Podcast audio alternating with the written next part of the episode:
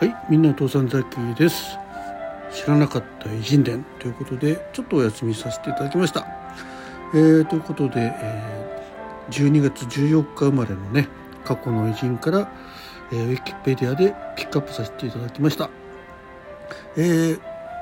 今日紹介いたしますのは、デンマークの貴族で、天文学者で、先生術師で、錬金術師で、作家、ね、えー、の、えティコ・ブラブラエさん。ティコ・ブラエさん。ティコ・ブラブラエですね。12月14日に生まれて1546年ですね。1601年の10月24日に亡くなられてます。えー、といくつで亡くなる54歳だね、うん、はい。ということで、えー紹介させていただきます。この方はねなんか当時としては、えー極めて正確かつ包括的な天文観測を実施したことで知られているということでねあの後の方を読むとね分かるんですけど望遠鏡がまだねそんな発達してない時代に、えー望遠鏡なしで正確な天文天体観測をされたってことで有名らしいです。はいえー、ということで、えー紹介させていただきます、えー彼はデンマーク領のスコーネで生まれた、えー生前から天文学者先生術師錬金術師として、えー著名であり、えー初めて正確な経験的事実事実を切なる情熱を持って追い求めるという現代天文学にかなう精神を持った人と評されている。ねえー彼は彼の調査は当時最良の観測よりも5倍ほど正確だったということです。はい。で、えっと、ティコはね、デンマーク有数の、え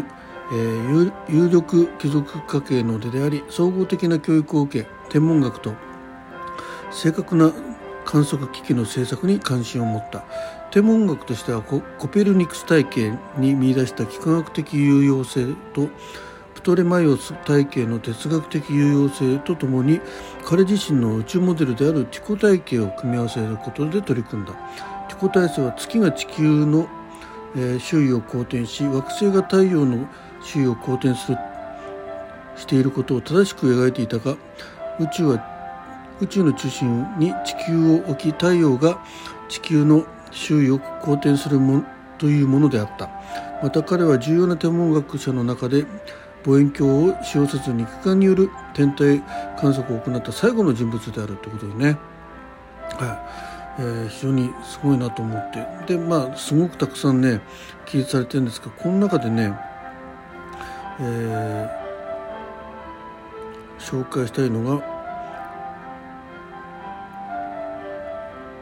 これどこちょっとですね。ちょっと一ポーズ。はいということでねえー、と気になるね、えー天文天空の観測これの章をちょっと読みたいと思います。えーティコの科学科学的な正確な観測に対する彼の情熱に突き動かされたものであり、えー生涯にわたって観測器具の精度向上を探求した。彼は重要な天文学者の中で望遠鏡の力を変えなかった最後の人物であり彼のすぐ後の世代にはガリレオ・ガリレイをはじめとした天文学者が、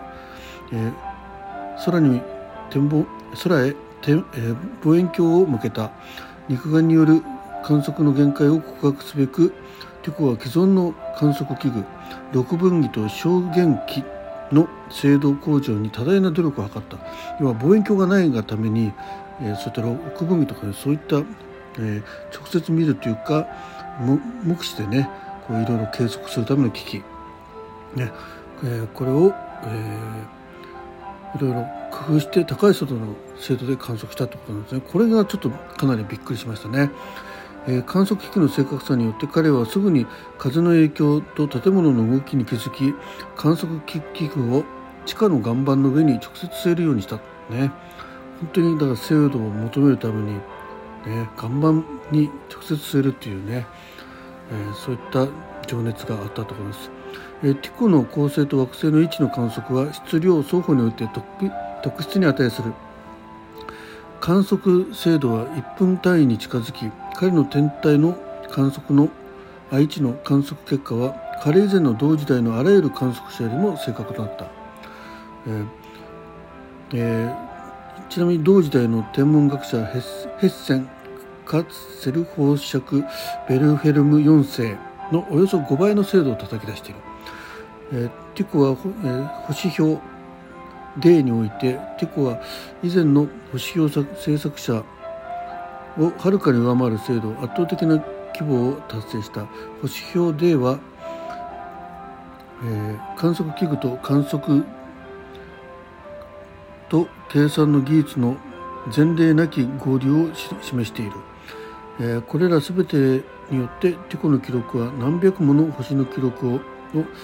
1分単位月の満ち欠けの直径の約30分の1程度の大きさで配置することができると主張している、まあ、実際にあの後の人がいろいろ調べてたら1分精度までいってないんですけど、まあ、それでもね、えー、1.5 1.5秒あ1分半ぐらいの精度ではやってるところねいずれにしてもすごいモデルをね、えー、当時の機器をでそこまで精度を上げたというのは、えー、非常にすごい功績だと思います。そして、まあえー、最初に出てきたティコの宇宙モデルっていうのもありますのでここも読ませていただきたいと思います。ティコはコプリあコペルニクスを称賛しデンマークで初めてコペルニクスの理論を教えたが自身が基盤を置いていたアリストテレス物理学の基本法則とコペルニクス理論を整合させることはできなかったまた彼はコペルニクスが理論を構築する上で使用した観測データに対しても批判的でありそれが大きな誤差範囲を持っていることを正しく認識していた。テコはコペルニクス体系の代わりに地球太陽中心体系を提案した。これは太陽と月が地球を周回し、えー、同時に惑星が太陽を周回するというものであった。ティコの体系はコペルニクス体系と同じ観測計算上理論の利点を持ち、えまたどちらの体系も金星の満ち欠けという観測上の事実、えー、と整合させることができなかった。これはね当時まだガリレオ・ガリレイによって、え発見される前ってことなんですね、えティコの体系は古いモデルに不満を抱きつつも太陽中心説と地動説を受け入れたがらない天文学者たちにも安全な立ち位置を提供した。そして1616年にローマ教皇長が太陽中心説は哲学と聖書の双方に配管しており事実とは関係ない計算上の利便性のためのみの議論可能であることを宣言するとティコ体系はかなり支持を獲得した。ティコ体系はまだ重要なまた、えー、重要な革新をもたらした純粋な天動説、ね、地球中心モデルとコペルニクスが打ち出した純粋な地動説、えー、太陽中心モデルのがいずれも惑星と軌道上で動かすため回転する透明な球という考え方に頼っていた時代にティコの理論はこのような球を完全に排除したヨハネス・ケプラーや、えー、他のコペルニクス派の天文学者たちはティコに太陽中心モデルを受け入れさせようと説得を試みたがティコはこれを拒否した。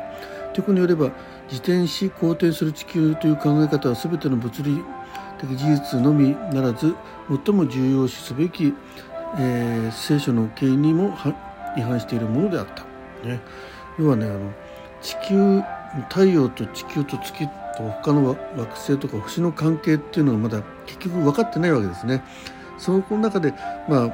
あの地動説がね、えー、唱えられてどうのこうのという時に、宗教との絡みの間でね、うん、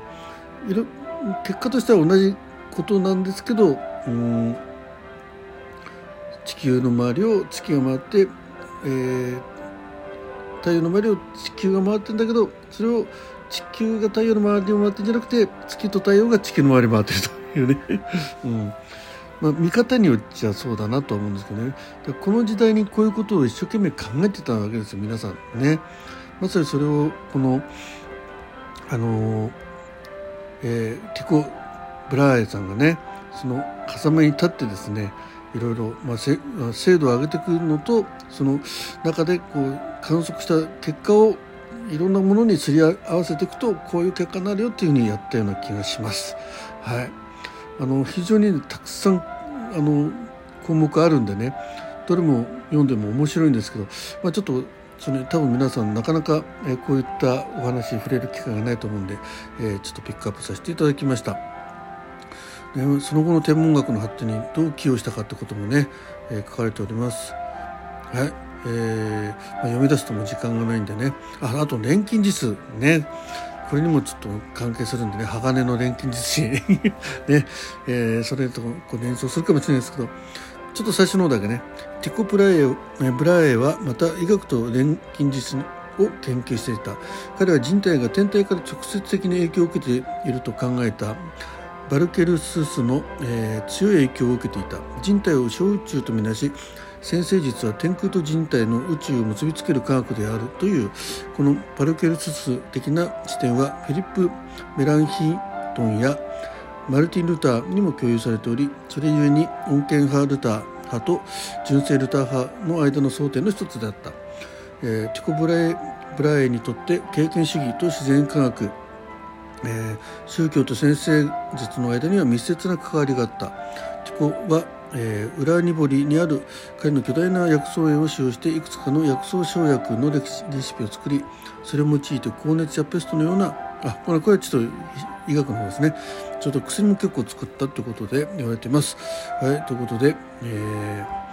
ー、この時代ね地球が動いてるのか、ね、太陽が動いてるのか宇宙はどうなってるんだってことを天文学者一生懸命考えてね、